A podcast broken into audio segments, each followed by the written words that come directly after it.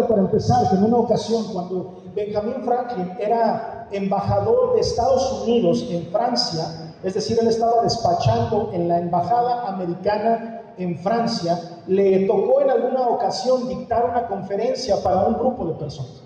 Y este grupo de personas resultó que cuando investigó quiénes eran, eh, eh, que él, él, él como, como embajador de Estados Unidos había sido requerido para dar esta conferencia, pues él preguntó a quién se la voy a dar. Y le comentaron que todo el grupo a quien él iba a dictar esta conferencia era un grupo de ateos. Personas que no creen que exista un Dios, que niegan la existencia de Dios. Gente que no tiene ni siquiera una relación ni la más mínima idea de quién es el Señor. Benjamin Franklin acudió a esta conferencia y decidió leer a manera de conferencia el libro de Esther. Esto es una historia verídica, es un ejemplo real. Benjamin Franklin decide entonces a manera de conferencia leer el libro de Esther. Al terminar, Benjamin Franklin fue ovacionado de pie. Todo el mundo se puso de pie y le empezaron a aplaudir. Oye, qué buena conferencia, qué buen escrito, ¿de dónde lo sacaste? Cuando él les dijo de dónde lo había sacado, cuando él les dijo que era un escrito que provenía de la Biblia, todos lo vituperaron. Empezaron a dar voces de desprestigio, empezaron a decir, empezaron a insultarlo. ¿Por qué? Pues porque creía este grupo que nada bueno puede venir eh, eh, de la Biblia, ¿no? Que provenga de la Biblia. Y entonces yo pregunto, ¿por qué cuando lo leyó, esta gente no se dio cuenta que era un libro que estaba en la Biblia? Yo creo que si tú y yo empezamos a escuchar que alguien lee algo de la Biblia, inmediatamente lo reconoceríamos. Pero también quiero llevarte este pensamiento, ponme atención por favor aunque una persona no sea creyente, si le leemos un libro de la Biblia, empieza a decir, eso suena, suena como algo acerca de Dios, suena religioso, me suena iglesia, me suena como... Sí, sí me explico, ¿verdad? ¿Por qué? Porque la Biblia ocupa palabras que no son muy comunes hoy en día. Utiliza estructuras de, de pensamiento o literarias que rápidamente pueden ser identificadas. ¿Cuántos me siguen hasta aquí? Entonces, ¿por qué este grupo no lo, reconoció, no lo ubicó? Quiero decirte que hay varios factores y entre esto quiero ponerte en contexto acerca de este libro. Número uno, el libro de Esther no menciona la palabra Dios en ninguna parte de sus diez capítulos. No se menciona a Dios para nada. No se menciona ni siquiera un pronombre que, quisiera acercarse a una idea acerca de Dios. No aparece ningún título divino en todo el libro. En cambio, habla sobre un rey pagano, el cual, el cual es el protagonista de esta historia y lo menciona alrededor de 100 veces. A él sí. Pero a Dios ni una sola. Tampoco este libro menciona la oración. Imagínate tú qué curioso. Es un libro en donde no aparece ninguna comunicación entre el hombre y Dios. La oración en el libro de Esther no existe. Por lo tanto, si nos, leen un libro en donde no se menciona a Dios, no se menciona la oración, pues yo creo que es fácil que estas personas hayan creído que no tenía nada que ver con Dios. Quiero decirte que este libro tampoco se le menciona en el Nuevo Testamento. Los que han estudiado conmigo un poco de teología saben que una de las formas de darle respaldo a un, a un libro es si está mencionado en el Nuevo Testamento o viceversa. O si Jesús lo menciona o si hay una referencia antiguo testamentaria. Eso hace que un libro del Antiguo Testamento se canonice. Si es mencionado por los apóstoles o por Jesús mismo. ¿Cuántos saben que Jesús leyó Isaías? ¿Lo saben? Jesús leyó Isaías en la sinagoga. Si Jesús estaba leyendo Isaías, quiere decir que Isaías es un libro sagrado y automáticamente entra dentro del canon de, los libros santos. Pero Esther no es mencionada en ninguna, ni el libro ni la persona, es mencionada una sola vez en el Antiguo Testamento. Sin embargo, el libro habla sobre supersticiones paganas, sobre días de suerte y, nos enseña una comprensión demasiado mundana acerca de los asuntos de la vida. Aparte de todo, es muy poco usual ya que este libro lleva el nombre de una mujer. Aparte de todo. ¿Qué quiero decir con esto? Que solamente hay dos libros en la Biblia que llevan el nombre de una mujer y el otro ya lo estudiamos. ¿Cuántos lo pueden recordar? Ya lo estudiamos. Y vamos a leer el otro. Esto no es algo común. Sin embargo, decidí enseñar acerca de este libro porque este libro sirve para una cosa en particular. Escucha lo que te quiero enseñar. Este libro sirve para que tú y yo podamos aprender que no hay límites cuando, cuando Dios quiere usar a una mujer. No existen límites para el Señor cuando Dios quiere usar una mujer que le escucha y que es obediente a su voz. Quiero decirte que si alguna vez en la iglesia, en la sociedad o en cualquier otro lugar tú has detectado que se le ponen límites a la mujer, en el estudio de este libro vamos a aprender que para Dios la mujer no tiene ningún límite. Alguien diga amén, por favor. Vamos a aprender cómo Dios puede ocupar la vida de una mujer hasta el punto de llevarla a un nivel de influencia más grande de lo que te puedas imaginar. Eso es lo que vamos a estudiar durante todo este mes. No hay límites en la forma en la que Dios puede ocupar a una mujer. Voltea a ver a una mujer que tengas por ahí cerca y dile, no hay límites en cómo Dios te puede usar. No, díselo, no hay límites en la forma en la que Dios te puede usar. No hay límites. Este libro es importante porque nos habla también históricamente, eh, nos habla de, un aspecto que sería irrastreable, si no existiera el libro. Y es acerca de, eh, quiero platicarte rápidamente que Babilonia invadió Jerusalén. ¿Cuántos saben ese hecho? Babilonia invade Jerusalén y entonces eh, Jerusalén cae en cautividad. Pero hubo un momento en donde yo sé que a través de la lectura de por ejemplo, los sacerdotes que fueron a reconstruir tanto eh, el templo como, como, la muralla, Nemías y Esdras, ¿cuánto lo recuerdo? Ellos fueron a reconstruir y con ellos regresaron muchos de la cautividad, regresaron a Jerusalén. Sin embargo, este libro nos habla de, de aquellos que no regresaron. Y es el único libro que nos avienta un poquito de luz hacia cómo fue que vivían los judíos que se quedaron en Babilonia o que se quedaron en, el reinado persa. Después Babilonia caería eh, eh, sobre el, ejército persa, los, los conquistaría y ellos formarían parte de este territorio persa. Y ahí se quedó un grupo de judíos a vivir, un grupo de hijos de Dios, y este libro nos avienta cierta luz de cómo pudo haber sido la vida de los judíos que no regresaron a Babilonia perdón, que no regresaron a Jerusalén. Por lo tanto, es un libro completamente deseable. ¿Cuántos dicen amén? Echarnos un clavado en ese libro, aprender. Y como siempre lo he dicho, incluso cuando leímos a Ruth, las mejores historias, hermano, las mejores novelas están en la Biblia. Te lo prometo que vamos a aprender un buen de cosas. Nada más quiero decirte cómo se llama esta serie. Lo primero que vamos a empezar es hablar del nombre de la serie. El nombre de la serie es Miss Universo. Y te quiero decir por qué. Porque la primera vez que yo leí acerca de Esther no fue en la Biblia. Pecador, ¿no? Fue en la Biblia. Sino que yo quiero traer a tu memoria, a tu recuerdo, bueno, mi hermano Pablo Cuevas se lo sabe de memoria, que había unos libritos que se llamaban chics, ¿cuántos los recuerdan? Unos chics chiquitos que eran unos tratados de evangelismo. Hay de todos los temas, ¿eh?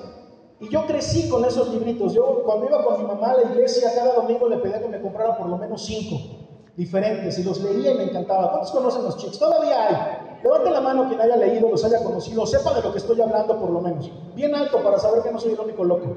Ok, bueno. Pues el libro, el chic que habla acerca de Esther se llama Mis Universo.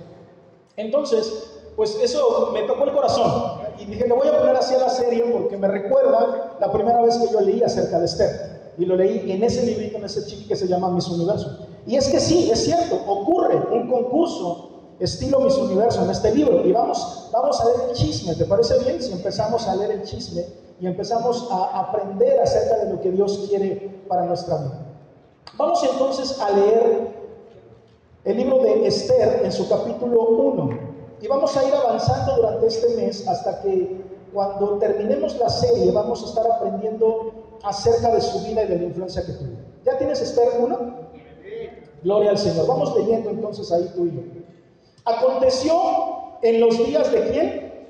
De Azuero. El Azuero que reinó desde la India, a ver los que son medio geográficos, díganme de dónde a dónde está esto. Desde la India hasta Etiopía, sobre 127 provincias. Alguien que tenga un mapamundi en la mente puede estar, estar dándose cuenta del, del territorio tan grande del cual estamos hablando. Muchísimo territorio. Este rey reinaba sobre todo eso, desde la India hasta el norte de África. Imagínate todo ese territorio, es muchísimo más grande que cualquier continente hoy día. Creo yo, si no, que alguien me corrija, pero creo yo que no hay un continente más grande. De hecho, la India es un continente en sí mismo, si o no, África es un continente en sí mismo. Y entonces e, esto, este, este territorio era gigante, para que te des una idea. Versículo 2, que en aquellos días, cuando fue afirmado el rey Asuero sobre el trono de su reino, el cual estaba en Susa, capital del reino, en el tercer año de su reinado hizo banquete a todos sus príncipes y cortesanos, teniendo delante de él a los más poderosos de Persia y de Media, gobernadores y príncipes de provincias. Qué pachangón, ¿no? ¿Y con qué clase de personas? para mostrar él las riquezas de la gloria de su reino, el brillo y la magnificencia de su poder por muchos días, 180 días.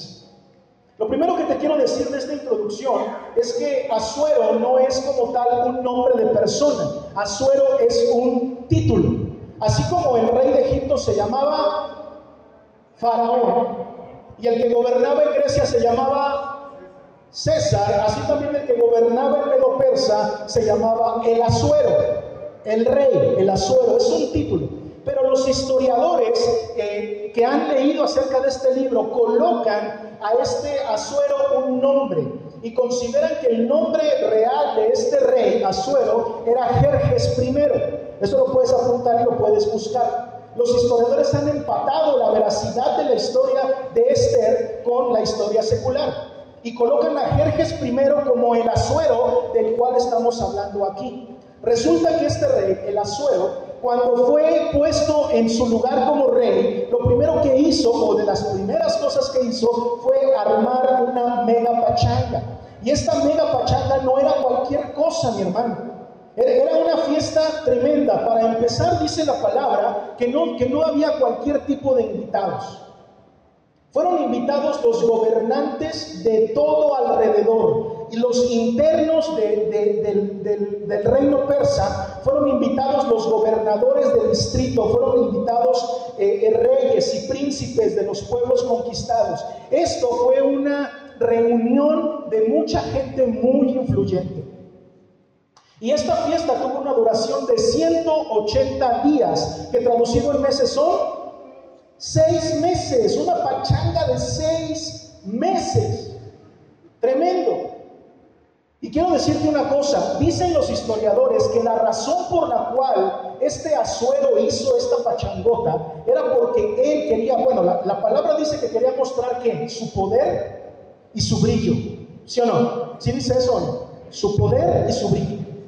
Pero los historiadores dicen que quería mostrar este poder y este brillo porque tenía el plan de conquistar Grecia. Quería levantarse para pelear en contra de los griegos y entonces él estaba a través de esta fiesta y esta muestra de poder, estaba intentando convencer a todos que él tenía el poder, los recursos, el armamento, el ejército para poder conquistar Grecia. ¿Cuántos saben que ese tipo de costumbres permanecen hasta nuestros días? Hasta en lo chiquito, ¿eh? Hasta en lo chiquito a veces hay fiestas, no sé si, alguna vez te han invitado a alguna fiesta en donde el objetivo solamente ha sido impresionarte, presumirte algo o convencerte de algo. ¿Sí o no? O presumirte algo, o convencerte de algo, o presumir lo que se tiene. Es una, es una costumbre que es hasta nuestros días real. Y así fue lo que hizo este rey, este Azuero. Y mira, vamos a seguir leyendo. Versículo 5. Y cumplidos estos días, ¿cuántos?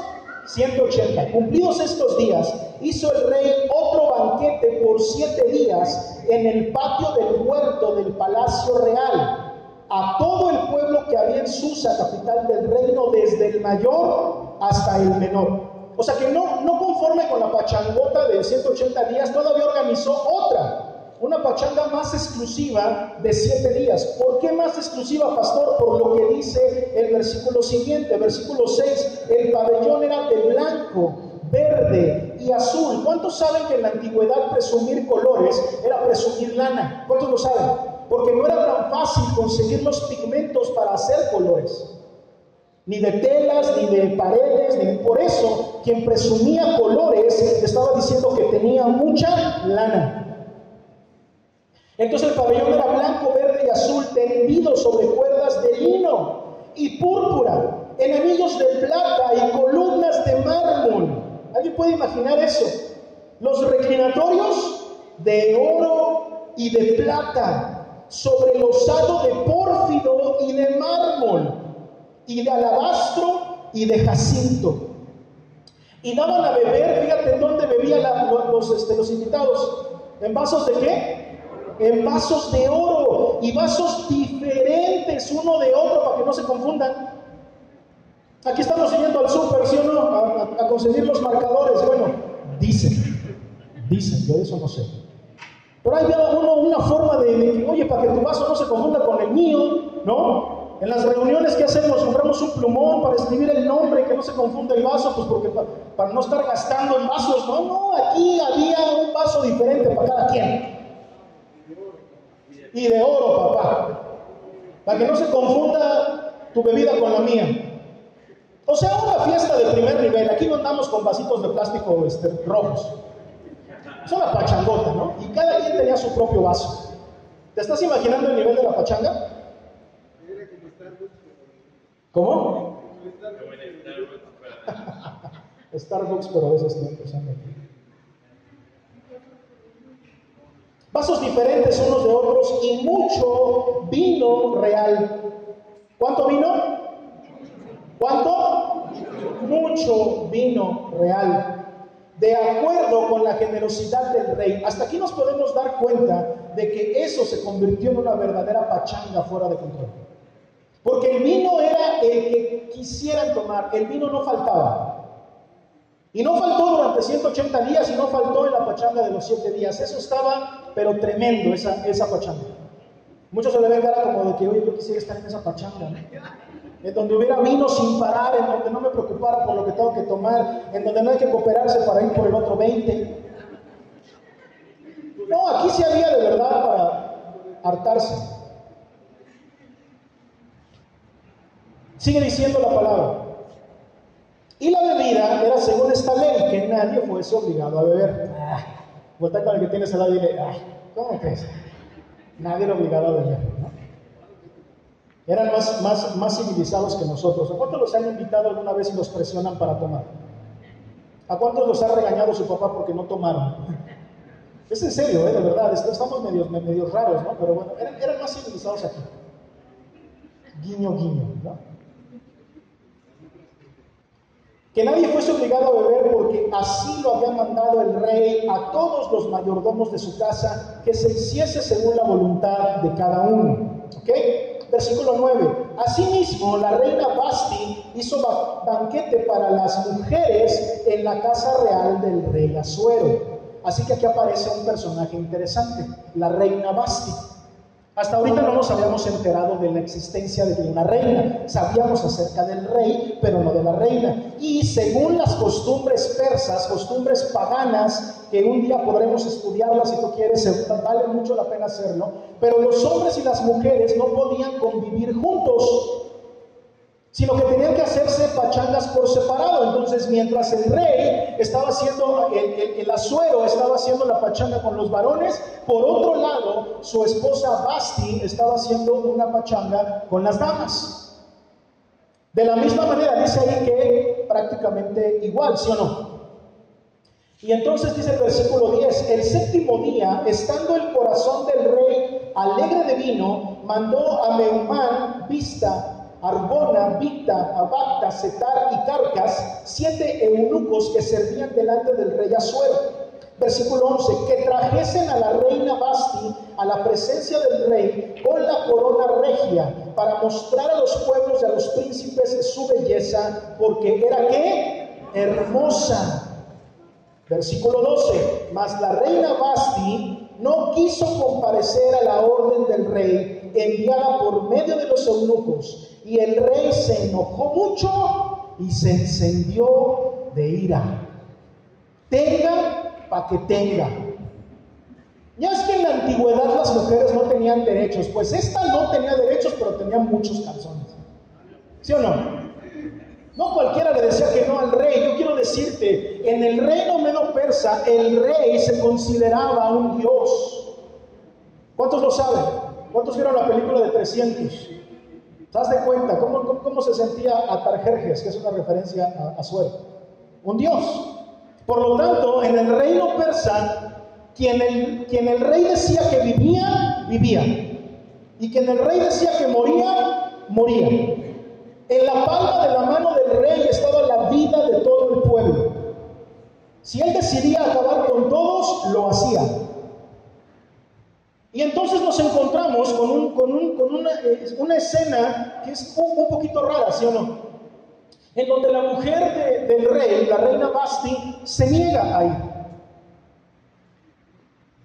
Se me hace que era medio feminista esta, esta Basti. Vamos a reivindicarla un poquito. Quiero decirte, habían pasado 180 días más 7, ¿sí o no? En donde había habido una pachanga, en donde había ríos de comida y ríos de bebida. En donde los hombres habían estado solos y no había presencia femenina en la fiesta en donde ellos estaban. La reina Basti pensó con la cabeza. ¿Por qué? Porque dice la palabra que el rey andaba happy, ¿sí o no? ¿Sí dice eso? Es que así dice, dice que andaba alegre. Alegre en inglés es happy. Andaba happy. De tanto vino. Estaba borracho, pues. Y en su borrachera, fíjate nada más la forma de pensar de este rey, porque él es, él es el protagonista de este libro. Pero recuerda, él no es cristiano. Él no es judío. Él es un pagano. Estamos en un pueblo pagano, con gente pagana. Y su forma de pensar, estaba todo borracho, manda a los eunucos. ¿Qué características tienen los eunucos? ¿Por qué se llaman eunucos? No tienen relaciones sexuales con mujeres, o sea que no hay, no hay peligro con ellos. ¿Ok? Pues mandó a todo el grupo de eunucos a que fueran por Basti. Basti dijo: Yo no voy. ¿Cómo crees que voy a ir? Allá hay una pachanga donde hay puros hombres. Solamente hombres. Este burro, ¿no? O sea, el marido. Este burro me está hablando para exhibirme. Incluso algunos expertos en la palabra que dicen que la forma en la que está escrita este versículo da a entender que cuando dijo que se pusiera la corona real, quería que solamente se pusiera la corona real. Solamente, literalmente. Algunos dicen que no, pero traigo la referencia como cultura general. Por ahí algunos expertos dicen que el requerimiento del rey era que fuera desnuda y solamente vistiendo una corona. Entonces la Basti no te imaginas lo que pensó y dijo, ¿qué le pasa? Está loco este hombre, ¿cómo, cómo me voy a exhibir yo en frente de no sé cuántos hombres cuando lo único que quiere él es que mostrar mi belleza? Pues ¿qué le pasa? Ahora yo, yo, te pregunto, ¿fue su postura entonces correcta? Yo creo que sí. Yo creo que sí, yo, creo que fue prudente, porque yo no sé lo que hubiera pasado si hubieran visto a una mujer, como dice la palabra, que era muy bella, enfrente de más de no sé, cuántos hombres, 200 o 300 hombres, enardecidos, alcoholizados todos, sin haber visto una mujer en seis meses. Yo no sé cómo hubieran reaccionado. Digo, igual el rey luego los mataba a todos, pero probablemente se le pudieron haber salido de control, ¿sí o no? Y Basti nada tonta dijo, no, o sea, ¿a qué voy? Y aquí podemos ver eso exactamente, podemos ver no lo que normalmente pudiéramos haber pensado, no, la Basti era una desobediente, este, eh, ¿cómo es posible? Se ha ocupado el ejemplo de Basti para decir y hablar acerca de la desobediencia y las consecuencias de la desobediencia. Para mí, Basti estaba actuando de una manera congruente.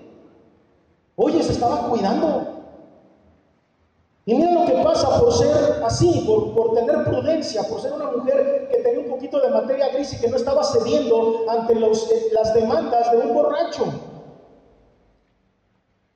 Versículo 13. Bueno, el 12, ¿viste cómo terminó? El rey, ¿qué pasó? Le dio mucho gusto, ¿no? Sí, le dio mucho gusto, ¿no? Se enojó. Uf. Ahora yo quiero decirte, ¿tú crees que Basti no lo sabía? Que se iba a enojar. ¿Tú crees que Basti no sabía a quién le estaba desobedeciendo? Ella sabía que su desobediencia le podía costar la vida. Estaba consciente de con quién estaba casada. Versículo 13. Preguntó entonces el rey a los sabios que conocían los tiempos, porque así acostumbraba el rey con todos los que sabían la ley y el derecho. Entonces consultar a todos era una costumbre en persa. ¿Quedó claro eso? En el reino persa, consultar el rey con todos acerca de la decisión era una costumbre. Entonces se enojó, pero dijo, ¿qué hacemos? Y les preguntó a todos los que estaban ahí. Y les preguntó a Cárcena, Setar, Admata, Tarsis, Meres, Marcena y Memucán. No dice Maruchan, dice Memucán. No te vayas a equivocar. Siete qué? Príncipes de Persia y de Media que veían la cara del rey y se sentaban los primeros en el reino. O sea, cuando había reunión de políticos, ellos eran los primeritos que estaban. Eran príncipes, ¿qué quiere decir? Que tenían reinos a su cargo, sobre los cuales este rey gobernaba. ¿Cuántos me están siguiendo? No era cualquier consejo, ¿eh? no era cualquier reunión. Le estaba preguntando a gente muy pesada. Versículo 15, les preguntó qué se había de hacer con la reina Basti según la ley, por cuanto no había cumplido la orden del rey Asuero enviada por medio de los eunucos. Versículo 16, y dijo Memucán delante del rey y de los príncipes, no solamente contra el rey, ¿a qué dice ahí? Pecado. Cuidado porque quiero llamar la atención de la palabra. Este hombre ocupó la palabra pecado, no delito. No dijo desobedeció en términos de un delito en contra de la ley, lo cual quiere decir, según los expertos, que aquí no se estaba refiriendo a una cuestión de la ley, que Memucán buscó y no encontró ninguna ley que condenara a Basti. Y que por lo tanto lo tuvo que tildar de un pecado, que para los persas era un error. Haz de cuenta que lo que está diciendo fue un error. Lo voy a traducir así, y dijo Memucán delante del rey y de los príncipes, no solamente contra el rey se equivocó la reina Basti, sino contra todos los príncipes y contra todos los pueblos que hay en todas las provincias del rey Asuero. O sea que este, este era, era, bueno para echar carrilla, ¿no? Era bueno para echar tierra, ¿sí o no? Para contrapuntear, ¿no? Al, al rey con Basti. Pero ¿sabes por qué? Porque se ve todo lo mandilonzote que era. Aquí se, aquí se vio que Mamucán cuando llegara a su casa le iban a pegar, que se le iban a agarrar a trancazos, que le iban a pegar en donde no se ve las costillas, ¿no? que no se ve la cara. ¿Por qué, por, ¿Por qué se evidencia esto? Por esta tendencia que tiene él a decir, no solamente se equivocó contra ti, sino contra todos los hombres. Si sabes por qué, ¿no? Porque dijo, imagínate que, pensando para sí mismo, imagínate que mi esposa se entere de que la Basti anda de desobediente. Mi mujer luego va a decir, ah, pues si la reina le desobedeció al rey, ¿qué te esperas tú, pobre mortal? ¿Quién quieres que te obedezca si Basti desobedeció al rey? ¿No? Sacaron luego, luego los pañuelos, ¿de qué son? Los de las feministas, verdes, ¿no? Dijo, no, en cuanto se me llene el reino de pañuelos verdes, esto va a estar tremendo, no, no lo puedo soportar. Se evidencia entonces esta, esta tendencia de Memucán a manipular un poco las cosas y entonces dice el versículo 17, mostrando el corazón de Memucán, porque este hecho de la reina llegará a oídos de todas las mujeres. Y ellas tendrán en poca estima a los maridos. ¿Ya ves que no te eché el chisme falso? Realmente sí estaba pensando eso este hombre.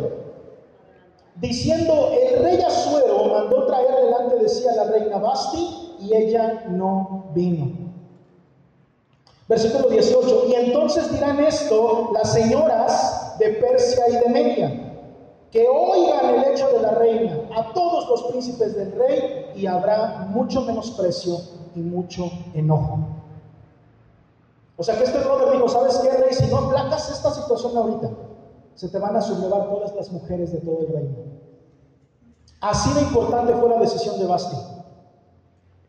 Y preveo, dice Memucán, que si no detienes esto ahorita, puede ser incluso que tengas rebeliones y revoluciones en todo el reino. ¿Qué dice ahí? Que había mucho enojo.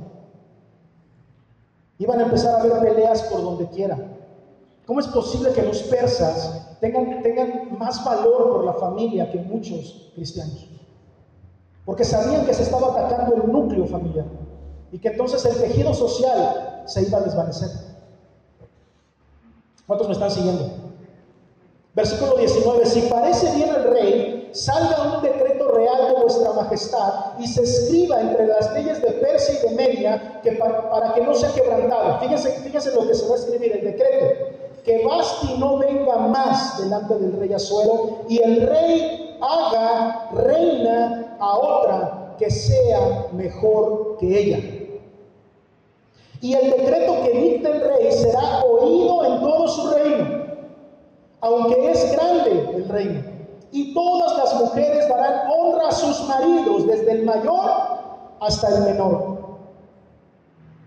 Fíjate todo lo que hemos aprendido, lo que hemos leído de este, de este libro y ni siquiera hemos empezado a hablar de Esther. Yo quiero que analicemos todo esto porque han pasado muchas cosas. Azuero había hecho una pachanga en su calidad de gobernante para organizar lo que te dije, una guerra en contra de los griegos. Y el hecho de que la mujer no lo obedeciera lo ponía mal delante de, los que estaban en la pachanga.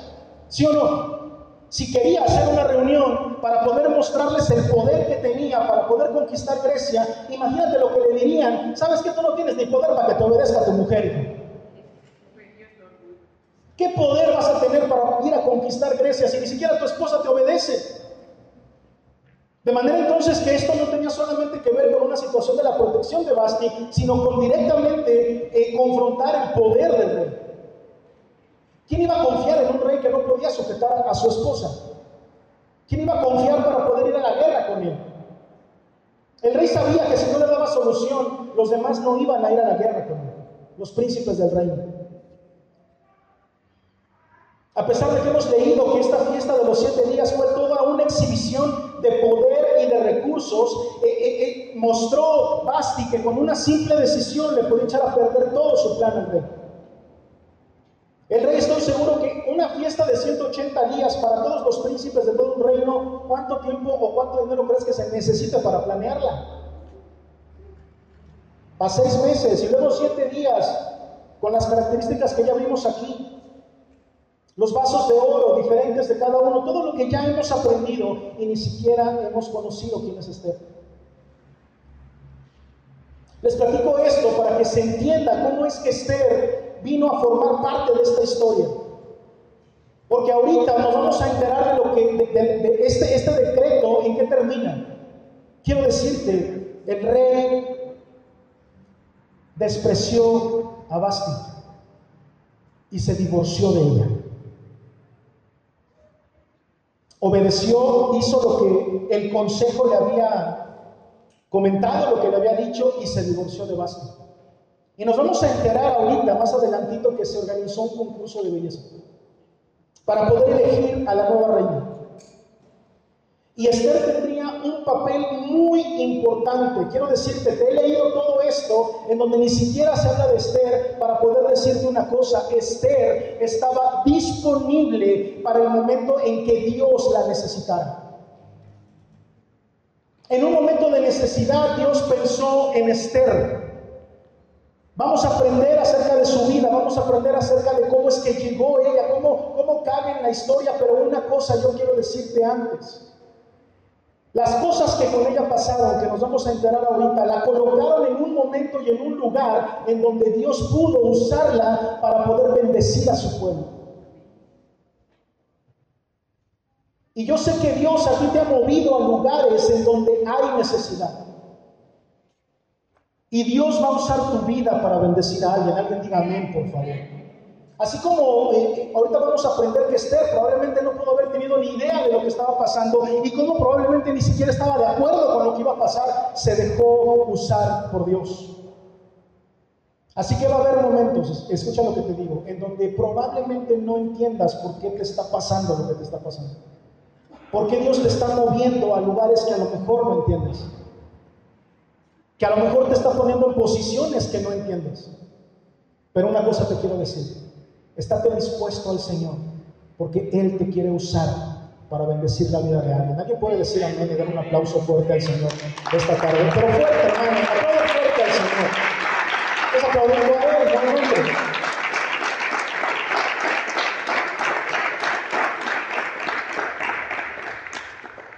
A Dios le encanta guiarnos en todo tiempo. Alguien diga amén. Aun cuando no nos damos cuenta. Aun cuando no sabemos lo que va a pasar, Dios nunca deja de guiar nuestros pasos. Aunque a veces nos tropecemos, aunque a veces hagamos cosas que no comprendemos, incluso en medio de nuestras equivocaciones, Dios sabe bendecirnos. Déjame romper un poco la religiosidad de esta tarde. El divorcio de Basti con toda certeza fue parte del plan y del propósito de Dios. ¿En serio, pastor? Sí. Vamos a aprender todo lo que pasó con la vida de Esther, que vas a acabar sabiendo y creyendo esto en tu corazón. Aún en los momentos en donde las cosas, tú puedes decir, ¿cómo es posible? Dios no deja de estar en control. Alguien diga amén, por favor. Aún en los momentos más oscuros de tu vida, Dios está en control de las cosas. Aún cuando tú no entiendes tus circunstancias, Dios no pierde el control de las cosas. Aún cuando tú no entiendas nada de lo que está pasando alrededor, tú tienes que saber una cosa, Dios está en control de tu vida. Y nada va a pasar que no Él sepa, permita. Incluso la palabra dice que en momentos de tentación, aún Dios no permite que seas tentado más allá de lo que puedes soportar. Y también dice la palabra que juntamente con la tentación te da la salida. Todo está en manos de Dios. Nada escapa a su control, nada escapa a su plan.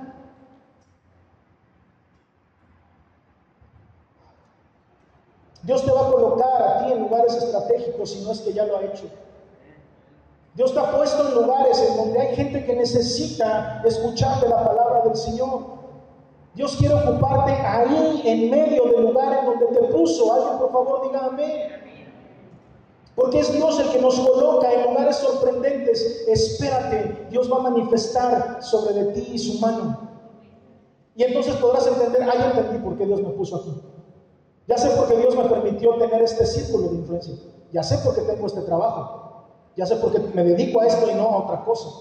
Dios te va a poner en lugares estratégicos para que hagas su obra. Gloria a Dios. ¿Alguien puede decir amén a eso? Ahora acompáñame al capítulo 2, vamos avanzando. Es, mucha la información que tenemos que ir revisando. ¿Acabamos el 1? ¿En qué nos quedamos? En el 20. Y el decreto que dicta el rey será oído en todo su reino, aunque es grande, y todas las mujeres darán honra a sus maridos, desde el mayor hasta el menor. Versículo 21, y le agradó esta palabra a los ojos del rey de los príncipes, e hizo el rey conforme el dicho del famosísimo Memucán Versículo 22, pues envió cartas a todas las provincias del rey, a cada provincia conforme a su escritura y a cada pueblo conforme a su lenguaje, diciendo que todo hombre afirmase su autoridad en su casa y que se publicase esto en la lengua de su pueblo. Tremendo el decreto. Siguiente capítulo, Esther 2. Dice el versículo 1, pasadas estas cosas, Sosegada ya la ira del rey Azuero, se acordó de Basti y de lo que ella había hecho y de la sentencia contra ella. Nada más en este versículo dicen los historiadores que pasaron cuatro años. No creas que después de que se acabó la fiesta, dice pasadas estas cosas. Hay que rascarle. Dicen los historiadores que pasaron cuatro años. Y en esos cuatro años el rey efectivamente atacó Grecia. ¿Y qué crees que pasó? Perdió. Perdió la guerra en contra de iglesia. Por eso es que aquí empezamos este capítulo con, un, con, un, eh, con una atmósfera, con un ambiente de tristeza. Se acordó de Basti y de lo que ella había hecho.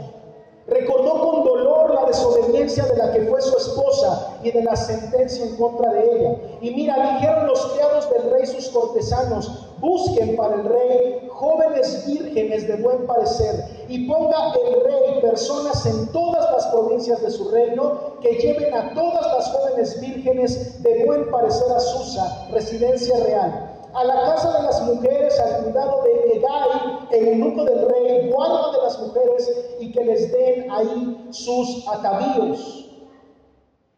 Lo vieron tan triste, lo vieron tan deprimido, lo vieron recordando a su esposa, su desobediencia y cuánto le había costado que dijeron, oye, es necesario que aquí haya una reina.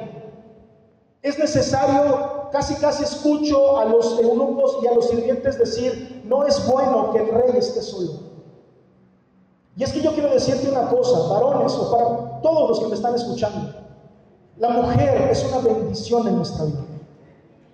Pocos amenes, pero si les pegan, no se preocupen hermanos, luego me avisan. La mujer es una bendición en nuestra vida. Alguien diga amén, por favor. La palabra dice que quien haya mujer haya una bendición. Que pues será la tuya, pastor, porque la mía no. El que haya mujer, haya una bendición. Y yo creo que los persas, si bien no eran del pueblo de Dios, tenían esta revelación y dijeron, el rey necesita una mujer a su lado. Y entonces organizaron el más grande concurso de belleza que te pudieras imaginar. Este versículo nos habla de una organización así como la de la fiesta de los 180 días. Manden a todos los distritos. Esto, esto, esto habla no solamente en una, una pachanga estilo la Cenicienta, ¿no? En donde las cortesanas del reino, no, esto hablaba a todas las mujeres, las que los organizadores consideraban atractivas, tenían la obligación de ir. No era si querían o no, ¿cuántos me están siguiendo? No era una, una invitación a tu voluntad era obligatorio. Y entonces lanzaron las cartas y se fueron los, eh, los representantes distritales y fueron y recorrieron todo el reino. ¿Desde dónde? Desde la India. ¿Hasta dónde? Hasta el norte de Europa, de, África. ¿Tú te imaginas ese, ese, tipo de infraestructura, lo que se tuvo que desarrollar para que pudieran llegar las invitaciones a todas las casas? Se, se tuvo que hacer una infraestructura tremenda. En cada pueblito, en cada villa, había un representante del rey para visitar casa por casa a todas las doncellas. Y las que ellos consideraban atractivas, se las llevaban para hacer este concurso de belleza. Una característica deben de tener estas bellas mujeres. ¿Cuál? Ser vírgenes. O sea que las que no eran vírgenes, zafaban. Mamá, ¿qué crees? Yo no soy virgen. ¿Cómo? A lo mejor hasta lo decían para zafar, bueno, no sé, ya me estoy metiendo en camisa de once Cada quien sabrá la historia de su casa. Versículo 3, no es cierto, 4. Y la doncella que agrade, fíjate lo que dice, a los ojos del rey, reine en lugar de Basti. ¿Ok? ¿Se, ¿Se entendió?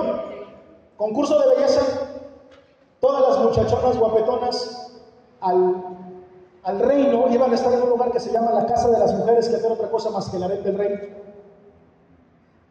Y el harén del rey, bueno, si te platico un poquito, no era un lugar muy agradable, al menos no en su mayoría. El harén del rey era un lugar feo, era un lugar desagradable y, tenía algunas áreas de lujo, pero en general no era un lugar bonito. Y ahí las iba a cuidar quién? Egay. Di conmigo, Egay. Ahora dilo con fe, Egai. Este era el único, el único personal del rey. ¿Y qué dice aquí que era el guarda de quién? O sea, que él administraba a las mujeres del rey. ¿Te das cuenta de esto? Tremendo, ¿no? Versículo 4, esto agradó a los ojos del rey y así lo hizo.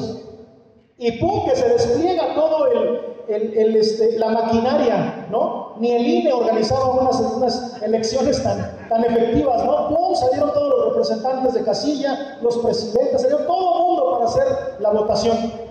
Nada más que ahí no depositaban papeleta, depositaban a las doncellas, ¿no? Le llévense a todas estas. Y salían todos los carruajes y regresaban al reino con un buen de, de, este, de doncellas vírgenes. ¿Y qué dice ahí? Que les daban sus atavíos, ¿sí o no? Les daban atavíos, o sea, ropa, las vestían bonito.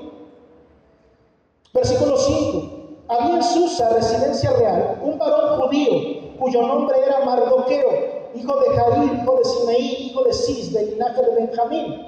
Ah, caray. ¿Del linaje de quién? O sea, que él era judío, él era hebreo.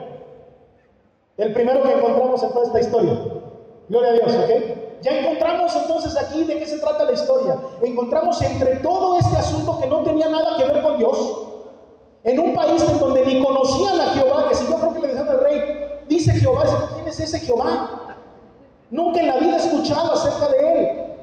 Sí, sí me está siguiendo, ¿verdad? No estábamos leyendo nada cristiano de Dios, este, religión, nada. Estábamos leyendo la historia de un rey completamente pagano, en, un, en, en, circunstancias completamente paganas, con actitudes completamente paganas, con fiestas completamente paganas, con respuestas completamente paganas con consecuencias completamente paganas. Pero de repente aquí aparece Mardoqueo, de la tribu de Benjamín. Dice residencia real. Los expertos dicen que eso puede significar que trabajaba en el gobierno de Persa. O sea que era una persona que tenía cierta influencia. Puede ser, puede ser. Pero también hay muchos expertos, y yo hoy quiero, así como lo he hecho con otros personajes, quiero eh, hablarles acerca de Mardoqueo. Muchos han enseñado que Mardoqueo era desobediente porque ya los judíos se habían regresado a Jerusalén para estas fechas. Pero muchos judíos decidieron quedarse, como que las costumbres paganas no les parecieron tan malas. Como que ya hacer el viaje de regreso a Jerusalén ya no valía tanto la pena.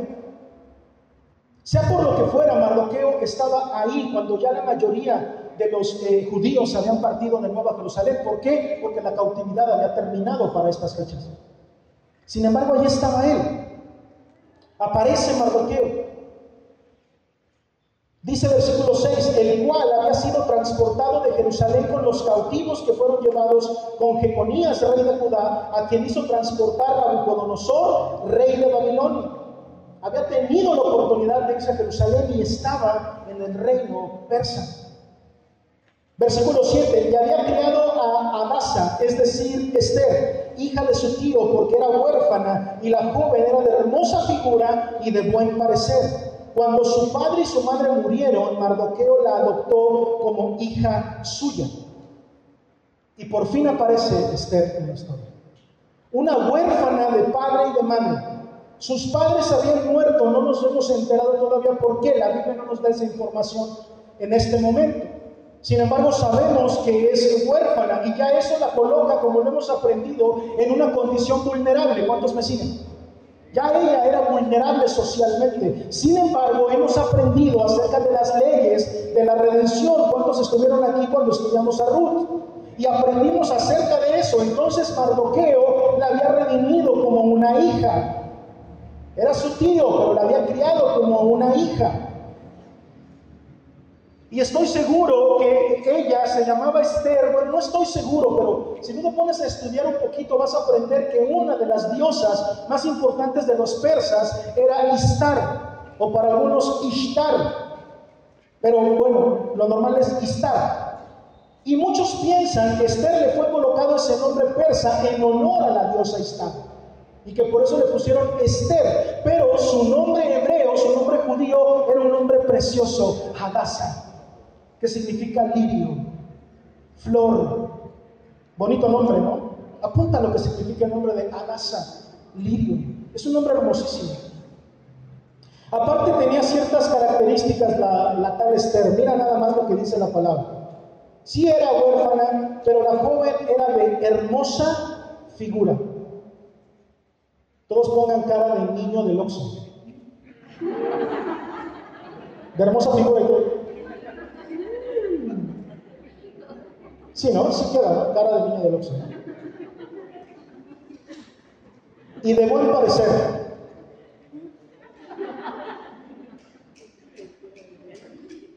Cuando su padre y su madre murieron, Mardoqueo la adoptó como hija suya. Versículo 8. Sucedió pues que cuando se divulgó el mandamiento y decreto del rey, y habían reunido a muchas doncellas en Susa, residencia real, a cargo de Edai, Esther también fue llevada a la casa del rey, al cuidado de Gai, guarda de las mujeres. La Biblia no nos dice que Esther haya ido por su voluntad. Si bien no dice que fue obligada, te acabo de decir que todas las doncellas eran obligadas a ir. Con esto no estoy diciendo que algunas no hayan de verdad querido ir un concurso de belleza en donde el premio es convertirte en la reina de, todo el lugar, pues interesaría a muchas mujeres. ¿Cuántos me siguen? ¿Cuántos están de acuerdo incluso conmigo? Siendo una doncella casadera, soltera y guapa, ha de decir, si tengo oportunidad de casarme con el rey, la voy a aprovechar. Yo no digo que no haya habido mujeres que digan yo sí quiero ir, pero también estoy diciendo que habrá personas, habrá mujeres que probablemente no querían ir. Incluso imagino algunas doncellas que a lo mejor ya les habían echado el ojo a uno del pueblo, que a lo mejor ya estaban comprometidas, que a lo mejor pudieron haber estado enamoradas de otro hombre y que tuvieron que romper sus sueños porque el rey había decretado que todas las doncellas que ir. La Biblia no nos dice nada acerca de Esther en ese sentido. Pero yo quiero ponerte a ti que ocupemos un poco la imaginación. Ella era judía, ¿sí o no? ¿Era judía o no? Y las formas en las que pensaba un judío estaban muy establecidas, eran muy propias con respecto al matrimonio. Y yo creo que estar en un concurso de belleza, en una especie de Miss Universo persa, pues no era algo como que estuviera en sus planes, sinceramente. Ahora quiero decirte una cosa. No fue en vano que te pedí que te imaginaras el tamaño del reino. Qué lástima que no tenemos una proyección hoy para que la pudieras ver, pero ¿cuántos meses del favor, sinceramente, se comprometen conmigo que llegando a la casa van a googlear el reino persa del rey para que vean lo grande que era? ¿Sí? ¿Me prometen que lo van a buscar? Sí, para que vean lo grande que es. ¿Por qué? ¿Por qué les estoy pidiendo esto? Era el reino más grande de la tierra en ese momento. Era el reino más grande de la tierra. Eso quiere decir que el rey Jerjes I era el hombre más influyente del mundo, de todo el planeta. ¿Queda claro eso? Era el hombre más, era, era el más poderoso del mundo. ¿Quién es el hombre más poderoso del mundo ahorita? ¿El presidente de qué nación? Estados Unidos es el, más poderoso. Imagínate que fuera Biden. ¿Biden es influyente en este mundo? Yo digo que sí. ¿Tendrá poder Biden? No, nada más en Estados Unidos. No, no creo. La influencia que se tiene es mundial. Pues algo así te estoy diciendo de este rey. Ahora dime tú, ¿qué significaría ser su reina? Todas las feministas me dirían, ah, pues ser la segunda la segunda del reino. Porque así son los feministas, ¿no? No. Ser su esposa significaba ser la mujer más influyente del mundo. La más, sí, sí te habías dado cuenta de eso. Significaba ser la mujer más influyente, poderosa del mundo. Decir, que podía influenciar en otras regiones, en otros países, podía tomar decisiones, podía, tenía demasiado poder la mujer que tuviera esa posición. Para que te des cuenta de que Dios siempre está en control de todo. Alguien va a tener que decir amén a eso. A Dios no se le escapa nada. Alguien va a tener que levantar la mano y decir, yo creo eso, pastor. Aunque yo no comprenda, aunque yo no entienda, Dios siempre está en control. Aunque yo vea cosas que están mal, no dejan de ser parte del plan de Dios. Porque por algo pasó, por eso les dije, vamos a aprender que aún el divorcio de Basti estaba dentro de los planes proféticos de Dios. Cuando Dios quiere bendecir algo, va a ocupar cualquier cosa, hasta nuestras equivocaciones. Cuando Dios quiere bendecir a alguien, lo va a hacer no por nosotros, sino a pesar de nosotros. Cuando Dios quiere salvar a alguien, no le podemos estorbar. No creas que porque no le has predicado a nadie ha dejado de ser salvo. Predicar, hablarle del Señor a alguien, llevarlo a los pies de Cristo hasta el día de hoy sigue siendo un privilegio para nosotros. Porque el Señor, si tú y yo no hablamos, hace que hablen las piedras. Él siempre se va a proveer de lo que necesita. Tú tienes que entender una cosa. Tú y yo necesitamos a Dios. Dios a ti y a mí no nos necesita. Nos ama. Nos ama. Nos quiere. Nos anhela. Pero no nos necesita. Las cosas que tú y yo hacemos, las hacemos porque somos nosotros quienes lo necesitamos a Él. ¿Alguien puede decir amén a eso? ¿Alguien puede aplaudir esta tarde fuerte al Señor?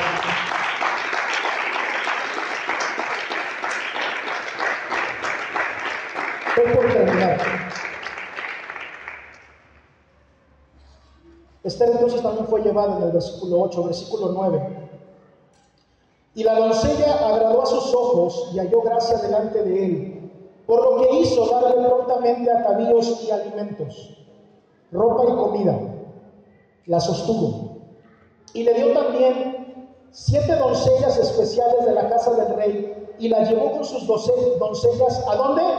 A lo mejor de la casa de las mujeres. ¿Te acuerdas que te dije que la casa de las mujeres no era un lugar bonito? Entonces déjame te digo una cosa, no solamente la recibe, ¿quién la recibe? ¿Quién la recibió? ¿A quién le agradó? No, no fue al eunuco. O sea, cuando llegaron todos y vio todas las que habían llegado, vio a Esther, el eunuco dijo, carita de niño de Rox. Esa. Y entonces y entonces dice ahí que le dio los mejores atavíos y comida. Y a las otras, atavíos. Así dice, ¿no? Atavíos. Pero a esta, los mejores atavíos y comida. No se te olvide que era un nuco. O sea, aunque quisiera, pobrecito, ya no podía. Pero dijo, este es especial.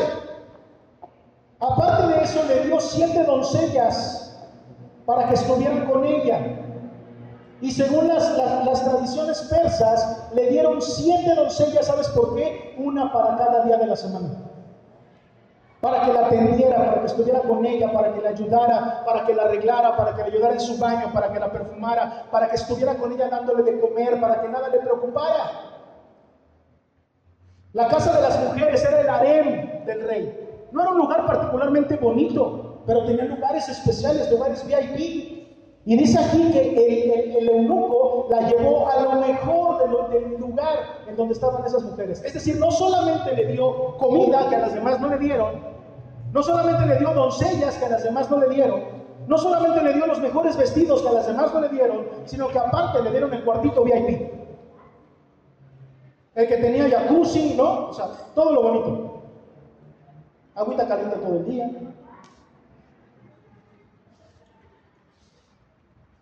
Versículo 10, Esther no declaró cuál era su pueblo ni su parentela porque Mardoqueo le había mandado que no lo declarase. Mardoqueo le dijo, mira, vas a ir, pero no se te ocurra decir que eres judío. Cuando todos los demás podían haber hablado mal de esto y decir que era una forma de negar sus creencias, de negar a su Dios y de negar incluso su propia religión, yo quiero decirte, para mí fue lo más prudente que Mardoqueo le pudo haber enseñado. Porque vamos a aprender que ya en ese tiempo se estaba despertando una aversión en contra de los judíos. Yo quiero decirte que lo que ha pasado hasta el día de hoy no ha dejado de ocurrir en toda la historia. Vamos a aprender el próximo, durante los próximos fines de semana acerca de un hombre que se llama Amán. Que cuando este libro es leído entre todos judíos, cada vez que se pronuncia la palabra Amán, se vocifera, se abuchea y se grita y se, y se clama que borren el nombre de este libro. ¿Sí se entendió eso?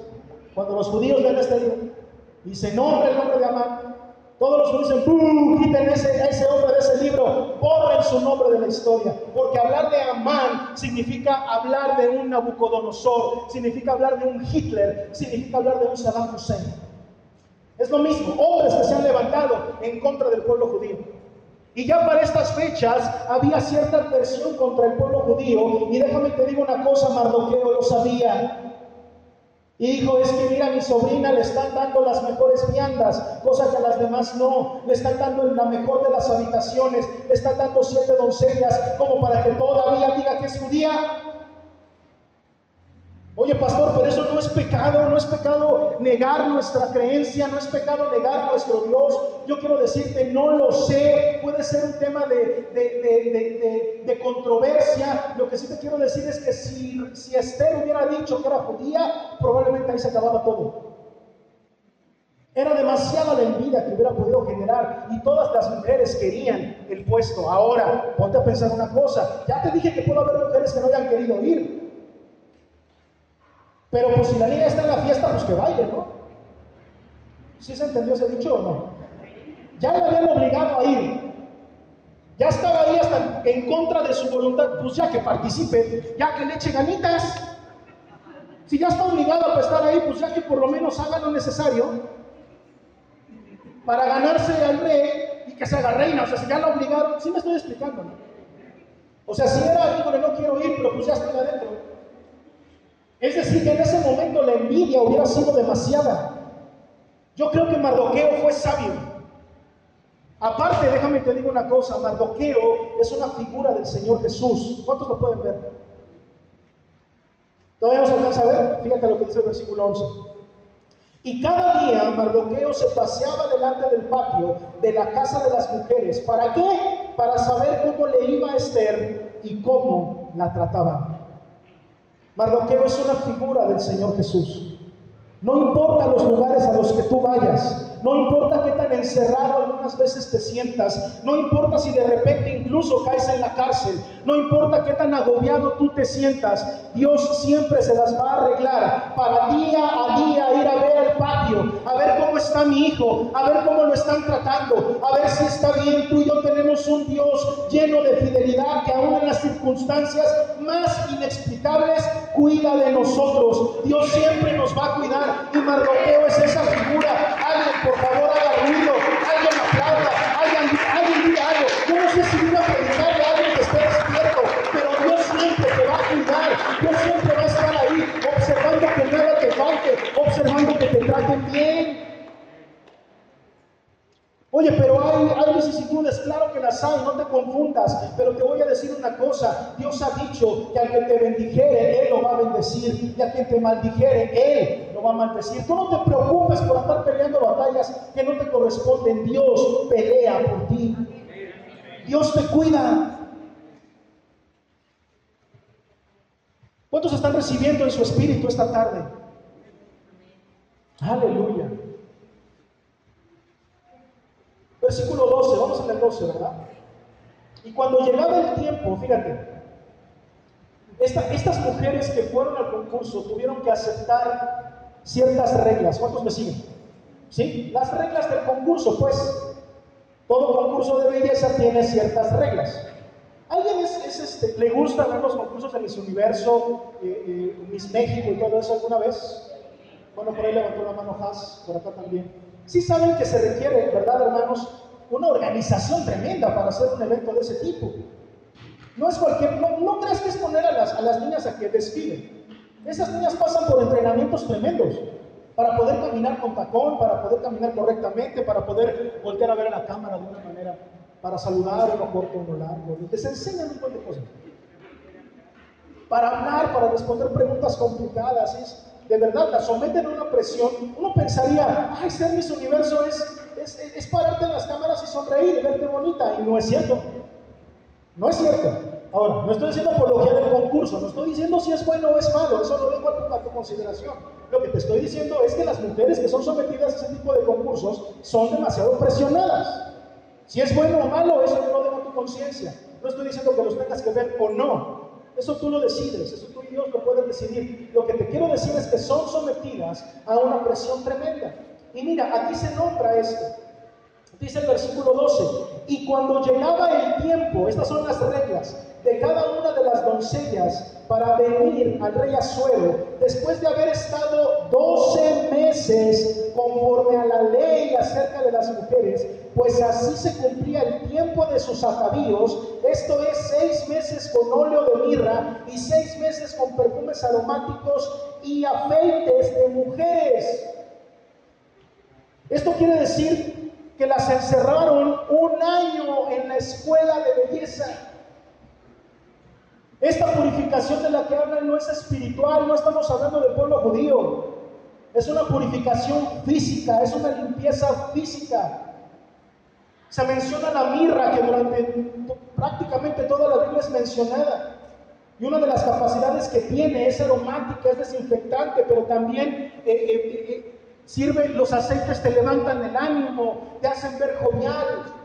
Y durante seis meses la sometían, estaban ellas sometidas durante un año a una escuelita de, de, belleza para poder vestirse bien, presentarse bien, ser agradable frente a los ojos del rey. Y les llevaban sus puesto barbas, ¿viste? Les llevaban sus... No se andan imaginando cosas nada más. Pero ahí dice que les llevaban sus afeites. No dice aceites, Steven, dice afeites. Ya el Gillette era famoso desde entonces. Habrá sido judío el Gillette. Y se tenían que presentar todas depiladitas, todas bonitas, ¿no? Las piernas suavecitas, los brazos sin pelos, la espalda sin un solo vello. ¿Sí o, no? O, estoy loco para interpretar la Biblia, díganme, a lo mejor ya. Pero preparaba durante 12 meses a esta, era un concurso de belleza tremendo, hermano. ¿Cómo se llama la serie? Miss Universo. Porque vamos a aprender no solamente lo que pasa ahorita y el resultado de ese concurso, sino todo lo que pasa después. Como en el reinado de una Miss Universo. ¿Qué pasa ya después de tirano? Seguimos adelante. Versículo 13. Entonces, después de pasar ese año, ¿sí? Ya quedamos de acuerdo en el año que pasó. La doncella venía hacia el rey. ¿Cuántas doncellas? ¿Cuántas? Una. Una. Como dicen los gringos, one by one. ¿Qué significa eso, Nico? One by one. Una por una. Una por una. De todas las mujeres bellas de dos continentes, una por una, después de pasado el año, entonces la doncella venía hacia el rey, siguen siendo las reglas del concurso, todo lo que ella pedía se le daba para venir ataviada con ello desde la casa de las mujeres hasta la casa del rey. Ella venía por la tarde y a la mañana siguiente volvía a la casa segunda de las mujeres a cargo de Sasgás, el grupo del rey, guarda de las concubinas. No venía más al rey, salvo si el rey la quería y era llamada por nombre. Esas eran las reglas. Las reglas eran, vas a pasar un año en la escuela de belleza. Te van a ataviar, te van a enseñar a caminar, te van a enseñar a sonreír, te van a lavar con aceites, te van a definar el cuerpo y después vas a esperar hasta que te toque. Cuando te toque, vas a ir a la casa del rey por la tarde.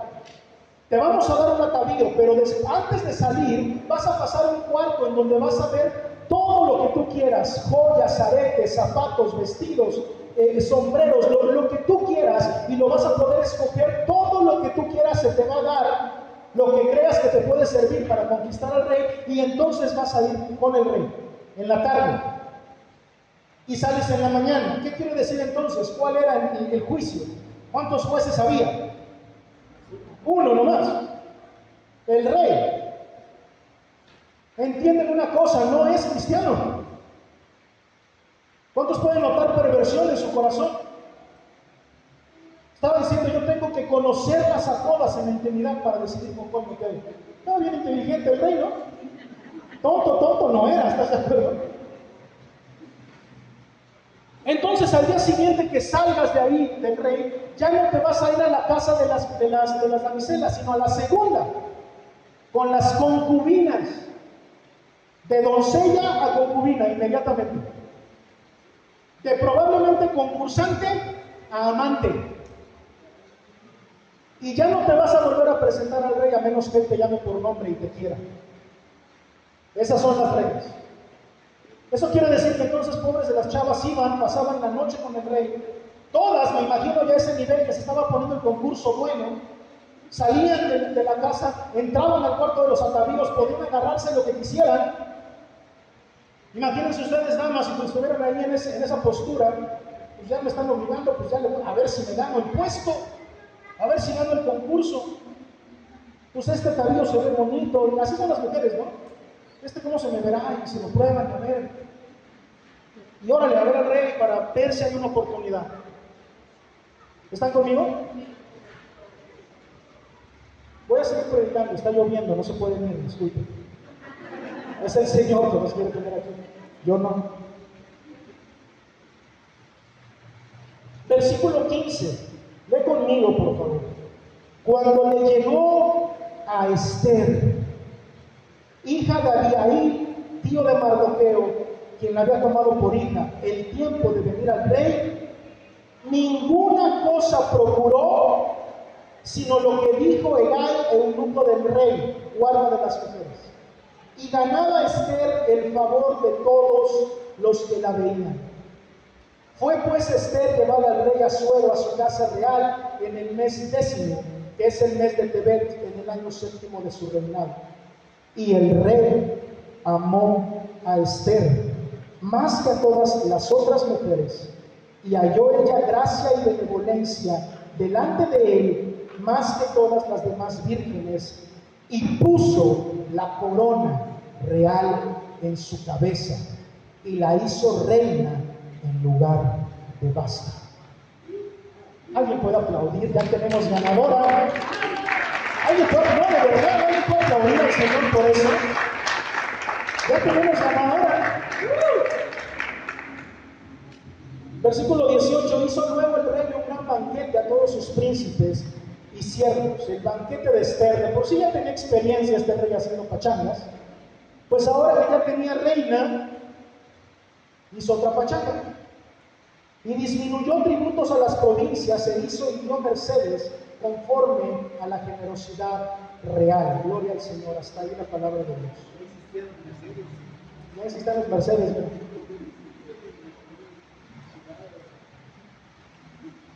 Quiero hacer, para terminar, una referencia. Le toca el turno a Esther. Estuvo un año de preparación esperándose. La ley era que se le daba la oportunidad a todas las doncellas de salir y entrar en el cuarto de los atavíos. Ellas llevaban el atavío básico, por así decirlo, el atavío que decía el eunuco. Pero ellas podían tener el derecho de entrar al cuarto de los eh, atavíos, pues para ganar una ventaja, ¿sí o no?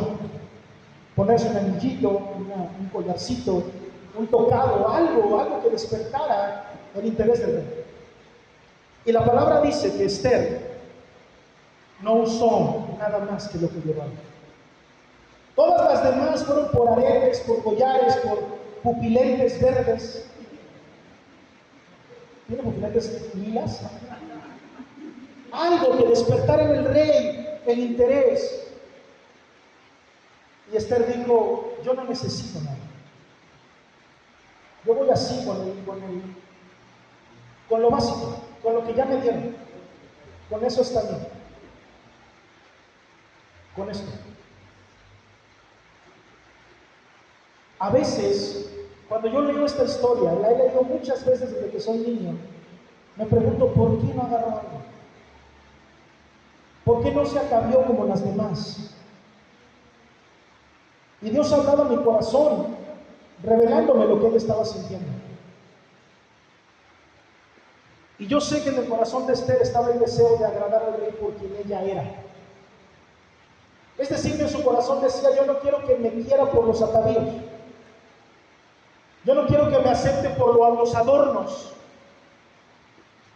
Yo quiero que me vea tal cual soy, natural. Y si me ha de elegir, que me elija así como soy. Y basado en eso, quiero enseñarte cuatro conclusiones de, de este primer capítulo de este, esta, esta primera enseñanza este.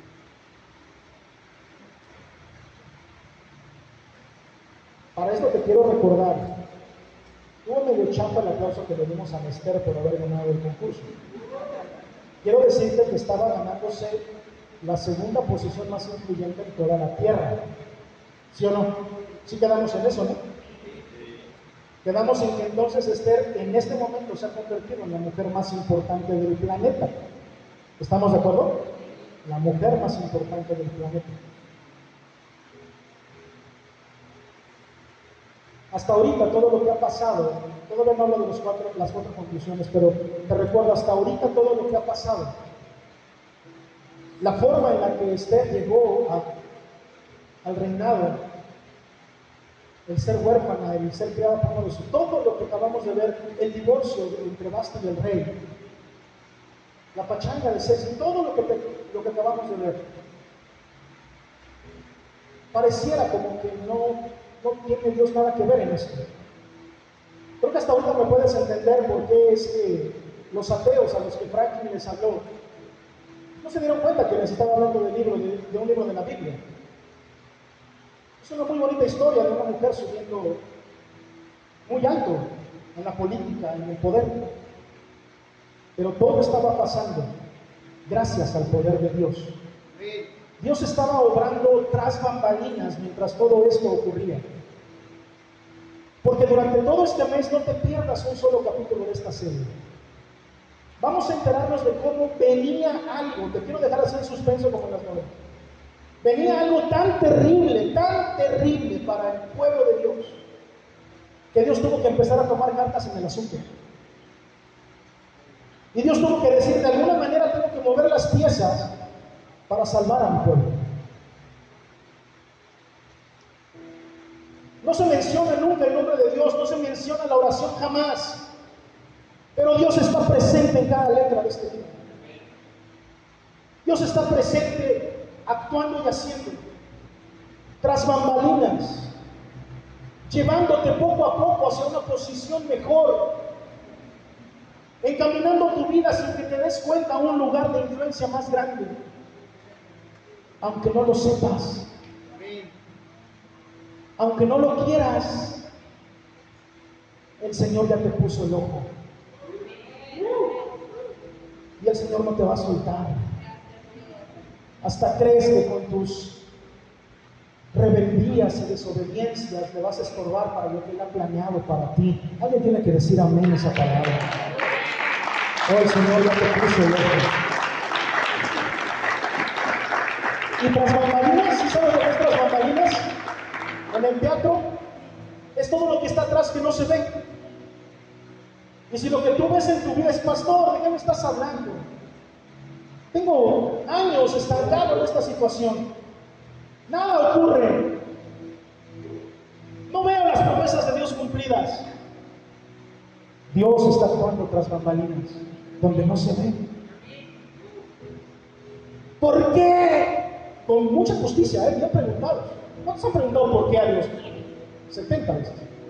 ¿Por qué, Señor? Porque muchos de esos por qué que hemos preguntado han sido preguntados con justicia. Con justicia. Pero justicia humana. Cuando creemos que Dios nos debe algo. Cuando creemos que Dios está siendo injusto. Ay, Dios mío. Dios está actuando tras bambalinas. Donde no ves, Ahí Dios está haciendo algo para llevarte a un lugar mejor, aunque tú no te des cuenta. ¿Cuántos lo creen? Vas para algo mejor, bro. Estás caminando sin darte cuenta por un camino que ya Dios expuso. Invariablemente vas para un lugar mejor. Alguien dígame. Cuatro conclusiones. Número uno. La voluntad de Dios no está reservada para la iglesia o para los creyentes.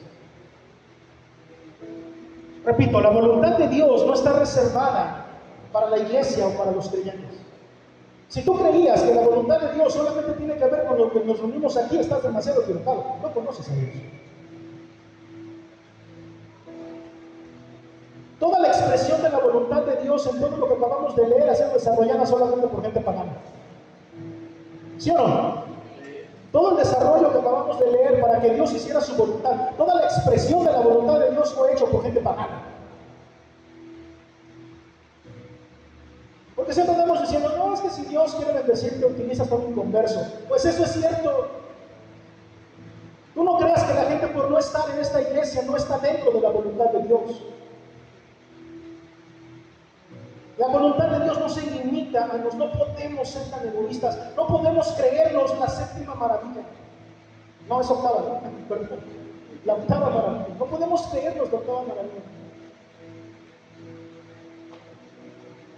Incluso al final de cuentas, los allá afuera, quiten esto de la grabación si lo están grabando, porque mis amigos teólogos me van a, a pedrear A la larga, los que están allá afuera terminan siendo más importantes que tú y que yo. Porque tú y yo ya estamos adentro, ya estamos en el redil, pero faltan ellos. Nunca descartes la obra de Dios en la vida de alguien allá afuera. No creas que Dios no lo puede usar, no creas que Dios no lo puede bendecir, no creas que Dios no le puede hablar a alguien allá afuera nada más porque no es cristiano. Nada más porque no viene a mí. No, es que en otra iglesia, en esa iglesia Dios no habla como en la mía. Es que en mi iglesia sí hay revelación. ¿Cómo se ve? Nombre de las iglesias donde sí hay revelación. Vi. Nunca descartes la obra de Dios en la vida de alguien solo porque no está dentro de tu círculo de creencia. La voluntad de Dios se manifiesta en toda su creación. Estoy convencido de que Dios obra aún en lo que tú y yo consideramos injusto en todo el mundo. Espero no me crucifiques por eso, pero estoy convencido que Dios obra aún en la vida de los dictadores del mundo. Fuerte, pero yo creo que aún ellos están dentro de la voluntad de Dios. Algo tiene el Señor que yo no puedo comprender, no me toca comprenderlo, pero debo tener revelación de su poder. ¿Cuántos vecinos? Y esos, esos dictadores son sin saberlo. Si tú y yo, que somos hijos, a veces no nos enteramos que estamos con la voluntad de Dios, o nos sentimos que estamos fuera de su voluntad porque nos equivocamos o porque nos tropezamos. Imagínate a alguien que no lo conoce.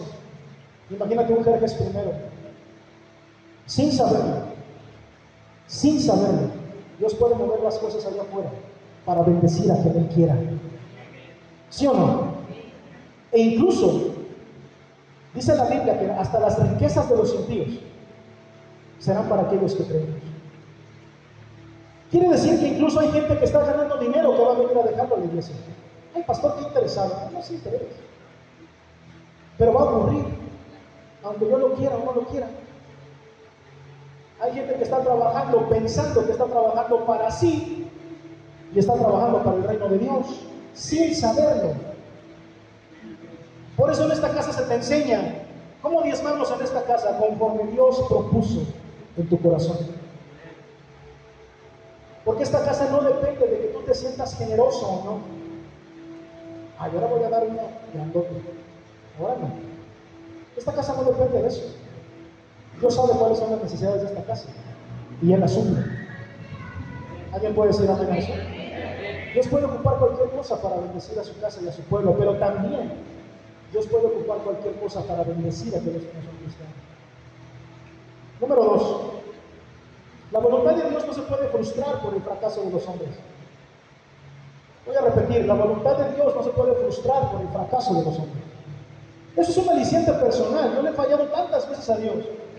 Que yo digo, si la voluntad de Dios se retractara cada vez que un hombre falla, ¿cuándo avanzaríamos en la iglesia? ¿Cuándo haríamos algo nuevo y prudente para Dios? Díganme cuándo. Si la voluntad de Dios dependiera de que el hombre fuera perfecto, ¿cuándo avanzaríamos como iglesia?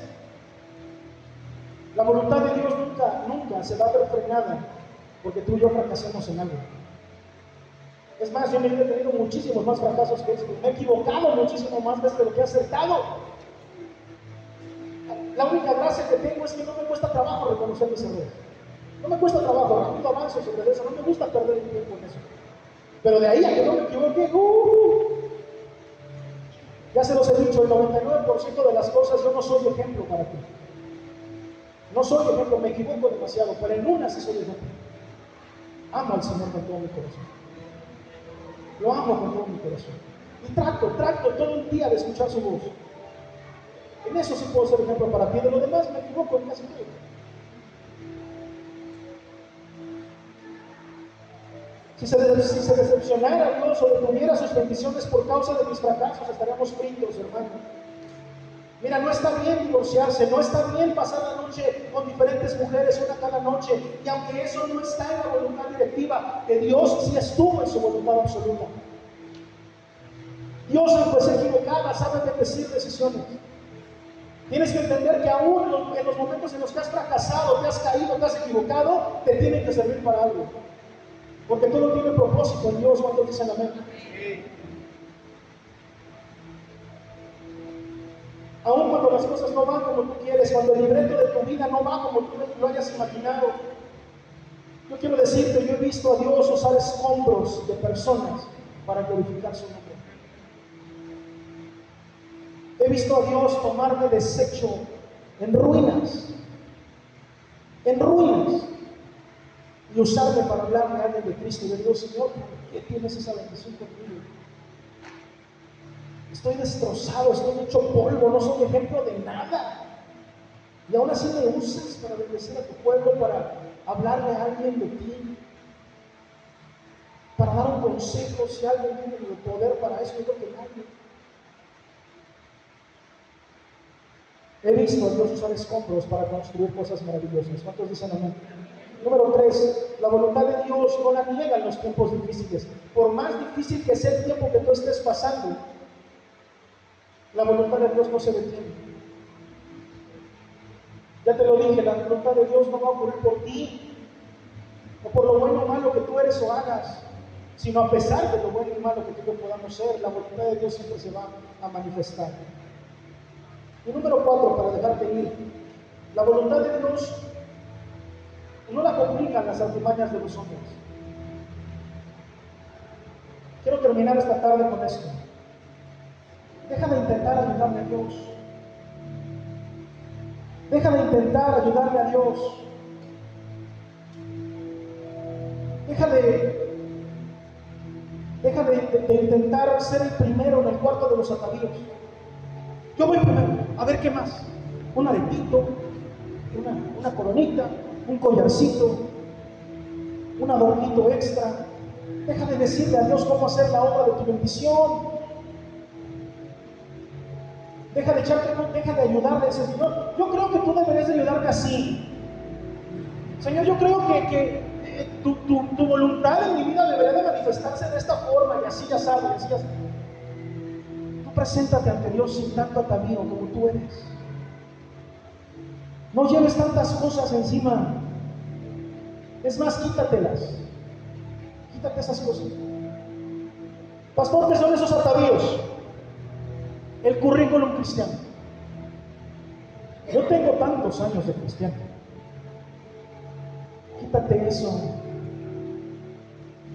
Quítate eso, ¿no? Que podamos conocer a Dios como el primer día como la primera noche, como la primera intimidad. No, pastor, eso déjaselo a los nuevos que van llegando. Yo tengo 30 años en el Evangelio, a nadie me platica nada. Suelta ese adornito de, de tu currículum cristiano, suéltalo. Dones espirituales. No, pastor, cuidado, ¿eh? Porque si tú llegas a andar en pecado, Dios a mí me lo va a revelar. Porque tengo el don de la revelación. Adornitos quítate esos adornos. Se ven bonitos, están padres, algunos de son valiosos, pero tú no necesitas nada de eso. Deja de intentar ayudarle a Dios en la obra de tu bendición. Dios te va a bendecir así como tú eres, porque te ama porque te ha escogido. Levántate, así con el atavío que tienes, preséntate delante del rey y él te va a recibir y te va a abrazar y te va a amar y te va a decir, entre todos todas, tú eres el que yo amo. A ti